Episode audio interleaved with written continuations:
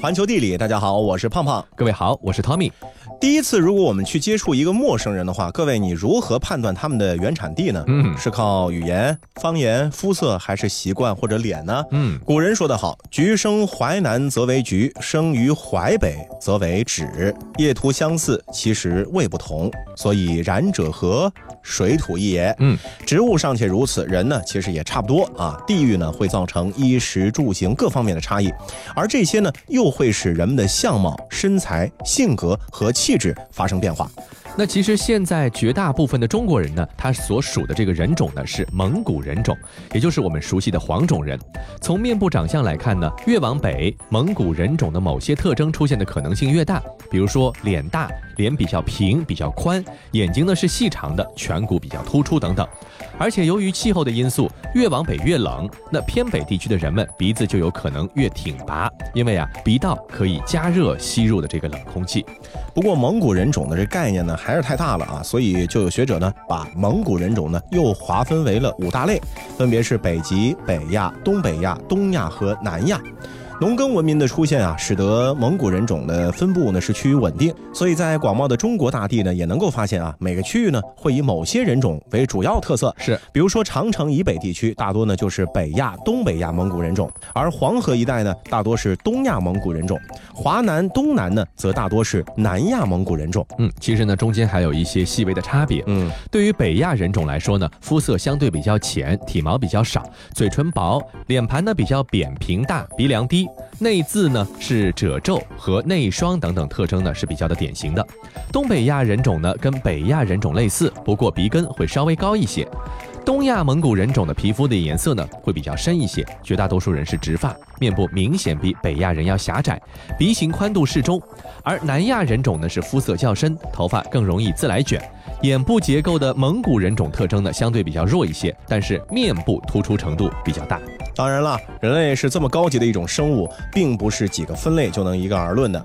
而所谓特征呢，也只是一个大概率事件啊，并不代表说一定就是这样。嗯，不过呢，据说蒙古人种呢有一个大概率特征，就是铲形门齿。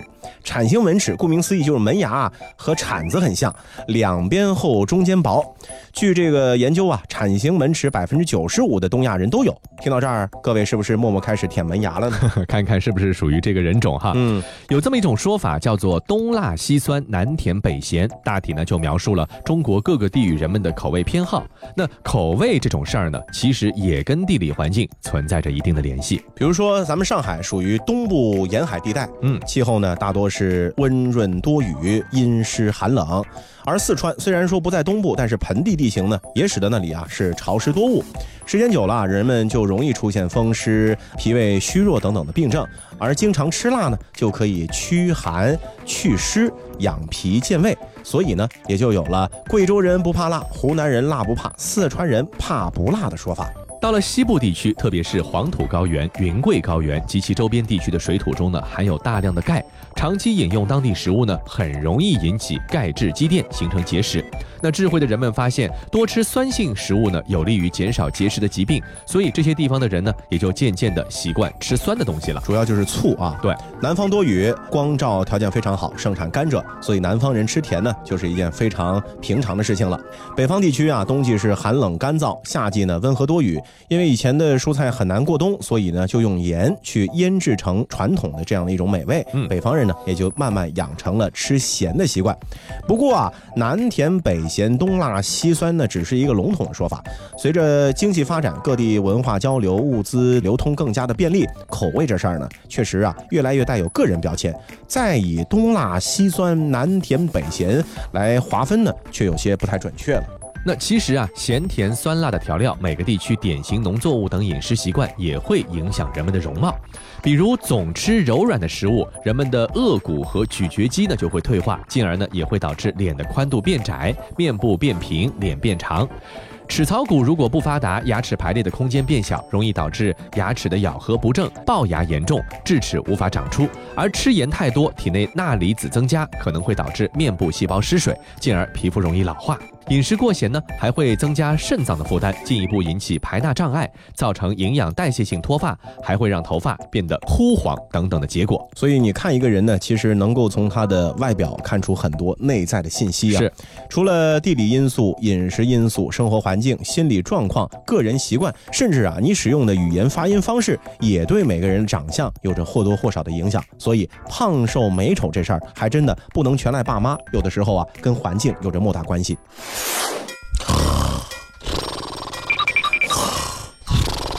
都几点了，还睡还睡？快点给我起来，陪我逛街去。哎呀，你先化妆，我我快得很，套上衣服就能走了。我已经全都弄好了，谁像你似的又懒又胖？啊，好好好，我起来还不行吗？啊，对了，老婆，你说我今天穿什么颜色的衣服跟你搭？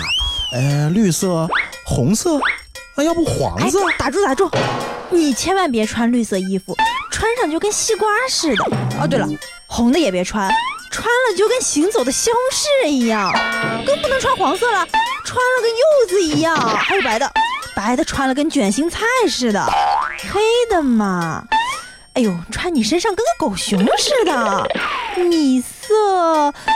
哎呦，穿你身上跟个土豆似的，可是就算你啥都不穿，也怎么跟个肉包子一样？呃，要么你还是继续睡吧，我自己逛街去了，再见。哎哎，老婆，你别走啊！哎，等等我，等等我，这长得胖、身材不好也不能都怨我。呃，平时吃宵夜你可比我来劲。哎，老婆，老婆。那如果说长相是天注定，身材呢就能靠自己了。嗯，又到了一年最显身材的季节了，这个时候不瘦的话呢，估计一年都瘦不下去了。那接下来呢，我们就以日本美食之都京都为一个范本，向大家来传授一下如何吃得爽又吃不胖的秘籍。和隔壁大阪的平民料理不同啊，京都料理呢就好像是京都人一样的优雅而又低调。京都著名的米其林餐厅朴厅啊，就曾经这样来定义京料理。它是有职料理、精进料理、怀石料理、家庭料理的融合，哎，这说的就挺全面的。是，京料理最大的特色就是清淡。京都呢是内陆盆地，水产资源呢并不丰富，所以常常会以豆腐、蔬菜等食材来做料理，这也就造就了京料理清淡的口感。京料理制作时不怎么使用调味料，注重维持食材本身的味道，算得上是少盐少油少调料的一个典型。吃起来是既健康又不担心发胖。那到了京都不得不尝的美食啊，就是鼎鼎大名的豆腐汤叶料理。京都呢是日本著名的豆腐产地，嵯峨的豆腐啊是冠绝京都。京都厨师在豆腐料理上呢也是发挥出了匠人精神啊，围绕简单的豆腐，变着法子能够制作出一桌子的美味料理。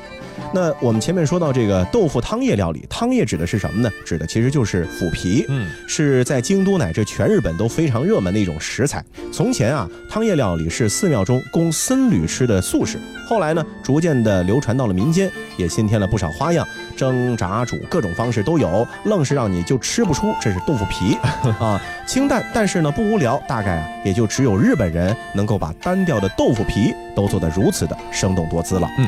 那多食用蔬菜，当然呢也是吃多不胖的一大秘籍。日本人呢其实并没有我们想象的那么的爱吃蔬菜，反而呢爱吃一些油炸的肉类食品，大概是因为蔬菜太贵的原因。但是京都人呢却很另类，不仅是自豪的把当地的蔬菜称为京野菜，还使它成为了京都的特产之一。在著名的三年坂和纸园这些商业街以及锦市场都有卖京都酱菜，这个游客呢可以随意试吃品尝。不论是吃拉面还是定时，饭前来一碟酱菜作为开胃小菜，都是不错的选择。作为古都的京都啊，同时呢也盛产各色历史悠久的和果子。什么叫和果子呢？就是日本式的点心。嗯，一些世代相传的京都传统店铺啊，会根据四季变化制作各种点心，美感十足。和果子的口感呢是十分的甜腻，吃的时候啊要搭配上一杯抹茶，既可以中和甜腻感，又有助于消化，而且抹茶还有减脂的功效。偶尔贪恋甜食了，多喝几杯抹茶呢，也就不怕有负担。嗯。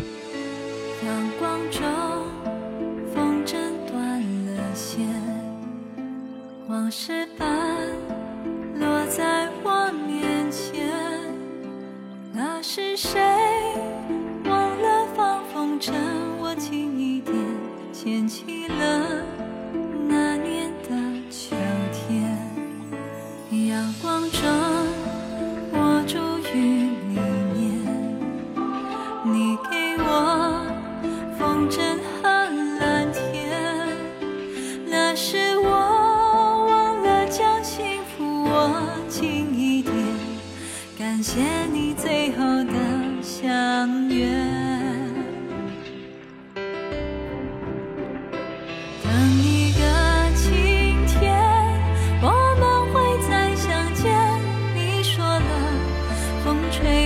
就听见，笑着说再见，就一定会再见。心情了，就看得到永远。环球地理，欢迎继续回到环球地理，大家好，我是胖胖。各位好，我是 Tommy。这如果说日本京都人爱吃素的话呢，泰国人啊他就不爱说不，嗯啊，这也是一种习惯。是作为世界著名的微笑之国，泰国人呢是以亲切随和著称的。到泰国去旅游，哪儿都是笑脸。是，那作为崇尚集体文化的国家啊，泰国人呢其实一直以来就被教导要更关心集体利益，而不是个人利益。这跟我们有点像啊。也许呢，这就是要用是去调和不的原因了。嗯啊，在集体环境当中，泰国人呢就不太爱说不了。是。曼谷农业大学跨文化交流方面的教授拉沙威特·佛提亚拉契表示，泰国人呢会努力避免出现不和谐的场面，因为他们生活在一种集体文化环境中，表露情绪被认为是不成熟或者不礼貌的，所以很多人尊重那些能够冷静处理各种情况的人。和很多欧洲国家直言不讳的习惯是完全不同。在泰国沟通啊，听者呢必须了解一些文化知识，才能够完全理解讲话的内容。泰国人呢会倾向于避免说那些不和谐、情绪化以及任何不友善的表现。那如果你知道怎么样去解读泰国人一贯的礼貌话语，那么当一个泰国朋友对你说是的时候，你就能知道，实际上呢他也有可能是在说不。世界真奇妙。在泰国，只有对关系很好的老朋友才会说不。对于其他人、工作中的同事或者家庭成员，泰国人总会说是，然后可能会继续解释为什么他们不能做某些事。例如，泰国雇员很少拒绝老板提出的任何要求。假如经理问：“周六你能加班吗？”泰国雇员可能会回答：“是的。”但我的父母要来我家吃晚饭，下午我需要接参加体育活动的孩子回家。回应中有弦外之音，需要听者体会其中含义。泰国人强烈认同保持良好的关系的重要性，因为在一个生活可能很艰难的发展中国家，人们需要团结一致，并且努力的互相帮助。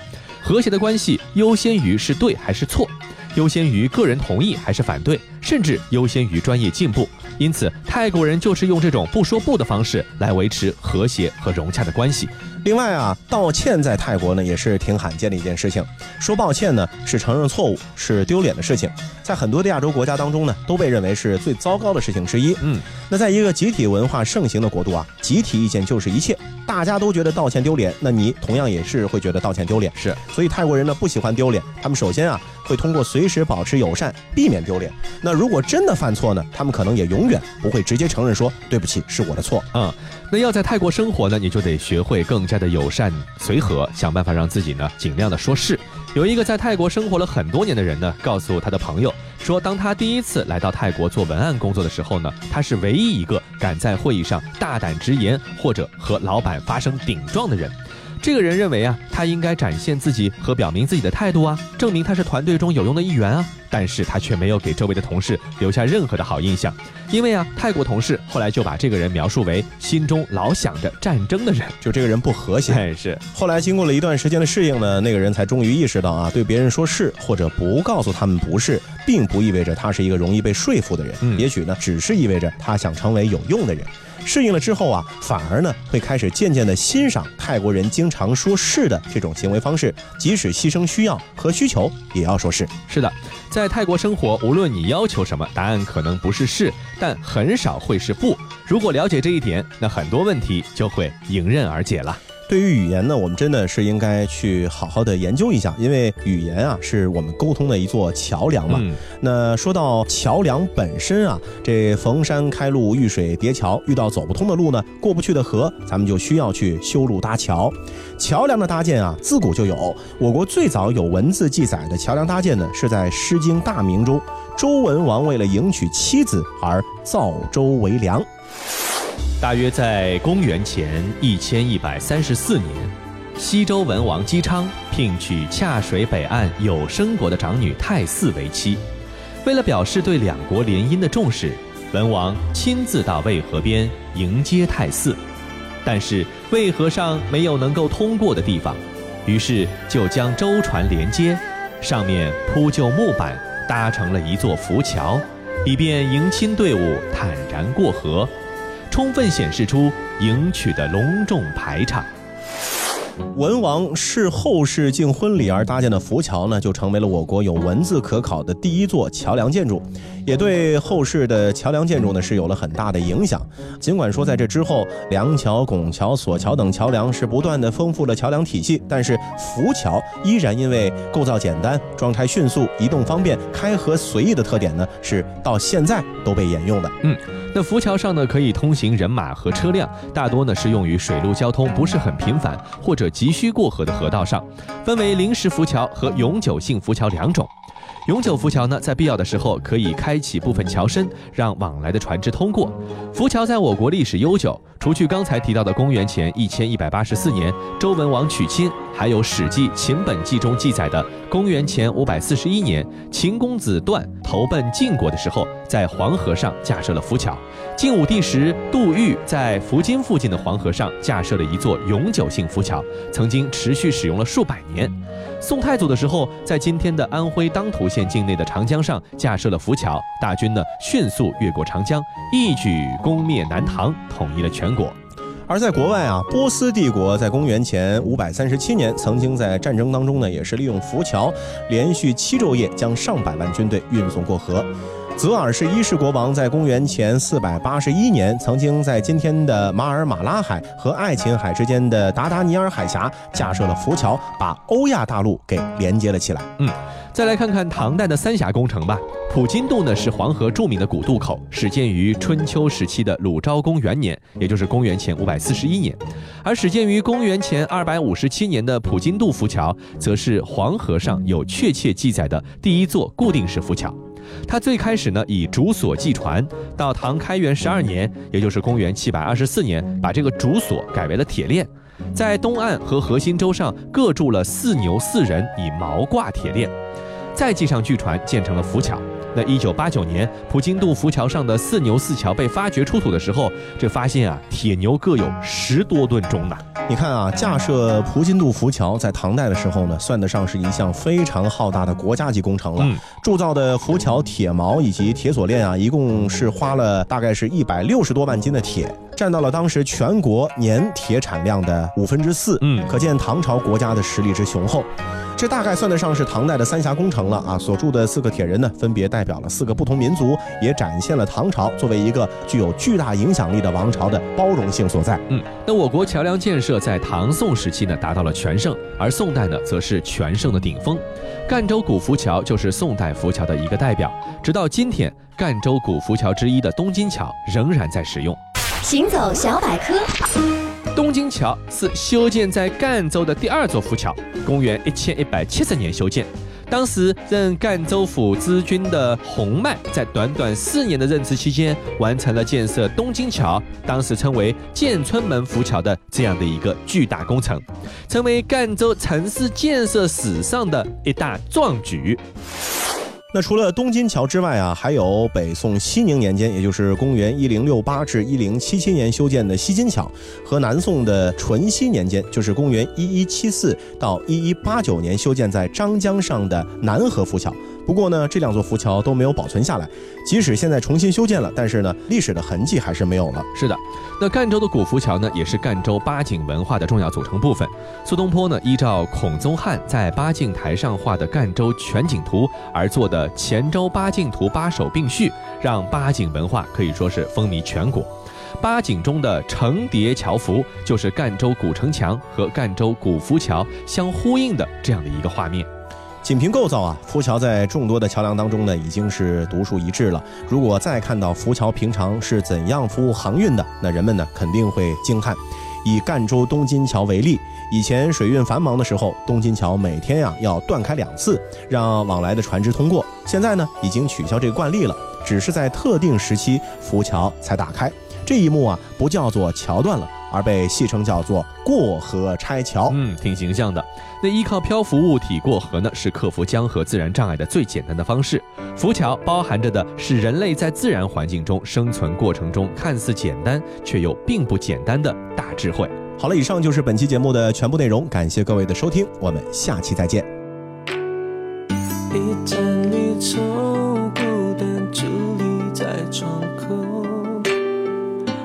在门后，假装你人还没走。就地如重